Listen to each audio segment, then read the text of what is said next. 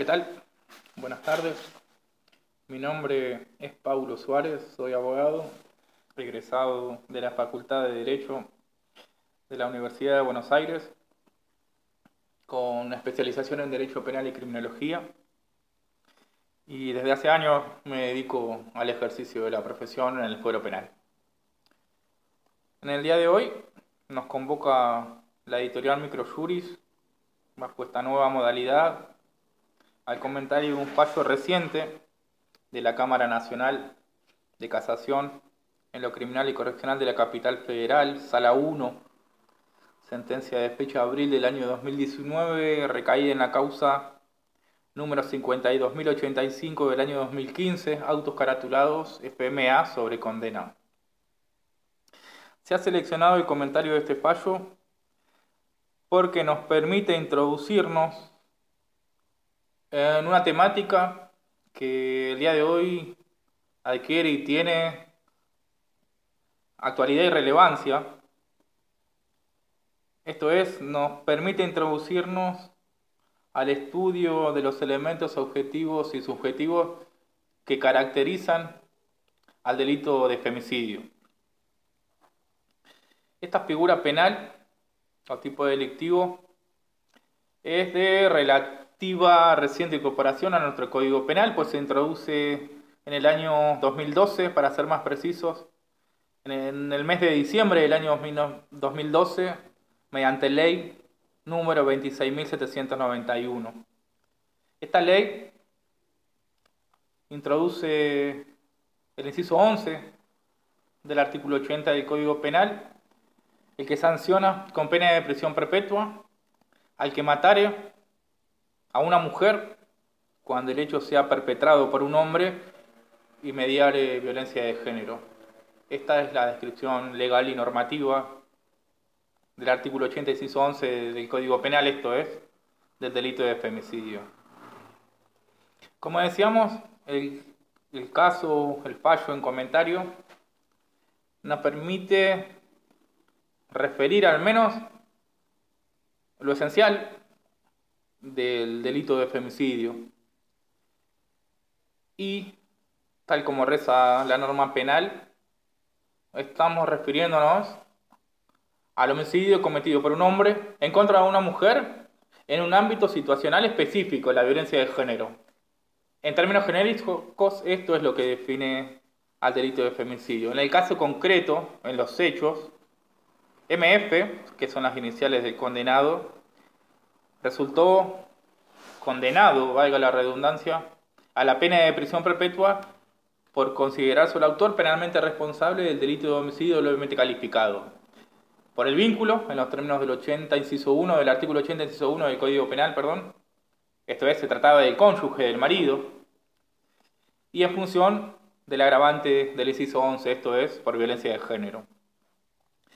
Sobre este particular, en su voto, el doctor Gustavo Brusone, voto al cual adhieren los restantes integrantes de la sala, el doctor Rimondi y la doctora Lierena, destaca acertadamente dos circunstancias que, en mi opinión, merecen resaltarse. En primer lugar, el mantenimiento de las dos agravantes. Sobre este punto dice que, si bien generalmente en la dogmática jurídico-penal la concurrencia de más un agravante se resuelve conforme las reglas del, concurso aparente y el principio de especialidad. Existen situaciones tan particulares como esta que nos convoca,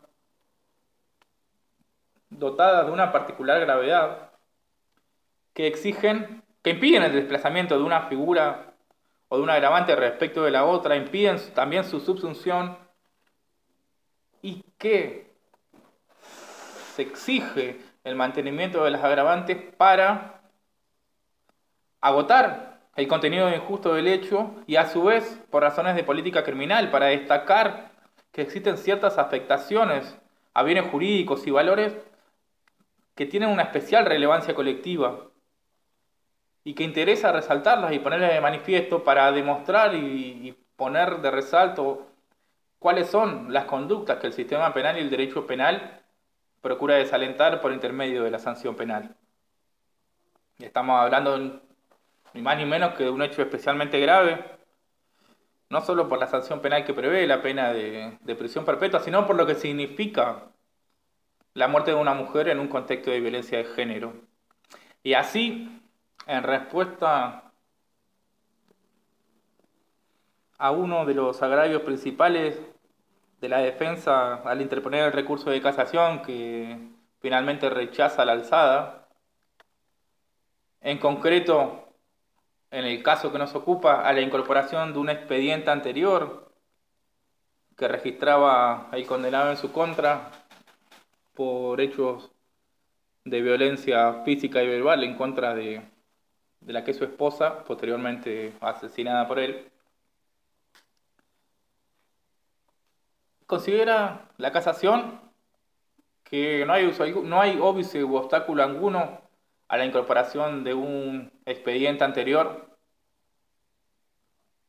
para acreditar en el contexto de este otro posterior la situación de violencia de género que, que sufría la víctima. En concreto, el imputado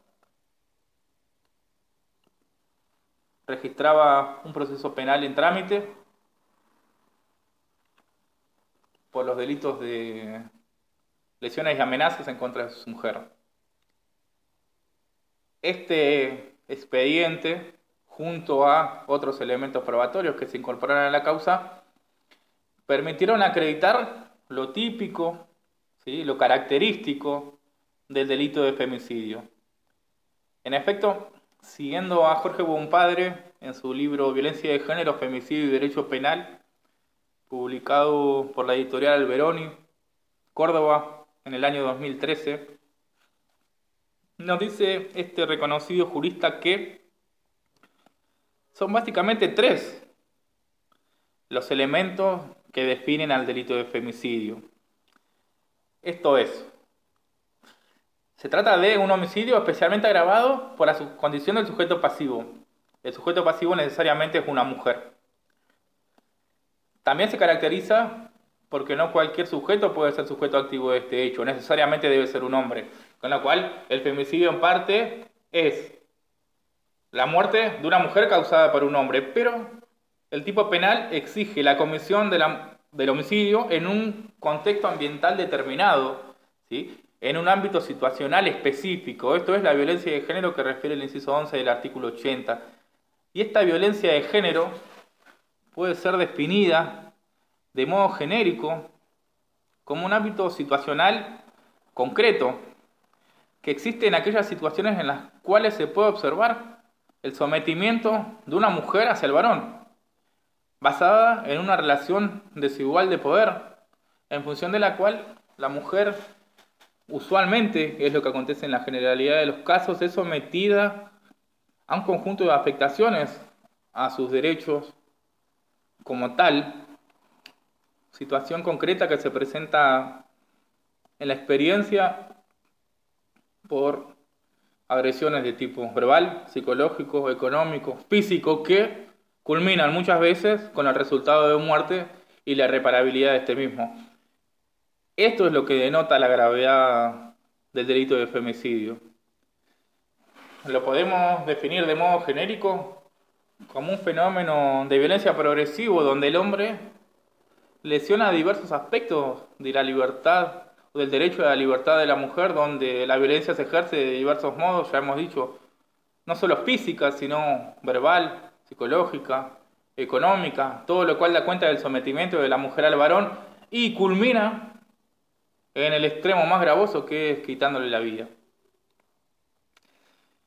Eh, reitero, eh, lo importante del fallo, en mi opinión, es resaltar la gravedad de la situación en la que se encuentra una mujer que sufre estas situaciones de este tipo y a título personal advertir que este hecho, como, como muchos hechos de femicidio, podría haberse evitado desde el punto de vista específicamente técnico, eh, la existencia de ese expediente anterior donde el condenado se había visto beneficiado con una suspensión del proceso penal a prueba en los términos del artículo 76 bis del Código Penal y su posterior sobreseguimiento, eh, no solo no amerita ningún tipo de agravio de la defensa, sino que, muy por el contrario, hoy día nuestro ordenamiento jurídico supranacional, es decir, tiene la misma jerarquía que la Constitución Nacional, la conocida como Convención de Blendo Pará.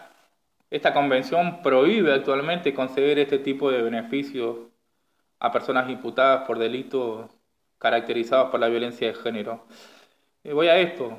Si quizás hubiese tomado una medida más gravosa y medidas de prevención, posiblemente se podría haber evitado la muerte de esta mujer que en el fallo no aparece el nombre, pero seguramente la violencia de género no hubiese llegado a ese extremo más nefasto que es causar la muerte de una mujer y su total aniquilamiento.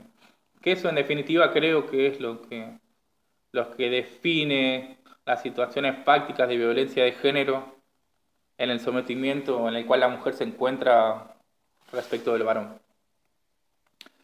Bueno, muchísimas gracias. Espero que les sea de utilidad el comentario. Y seguramente nos comunicaremos de nuevo por acá para el próximo comentario a un paso en el cual la temática a tratar será la sentencia firme. Eh, un abrazo, muchas gracias.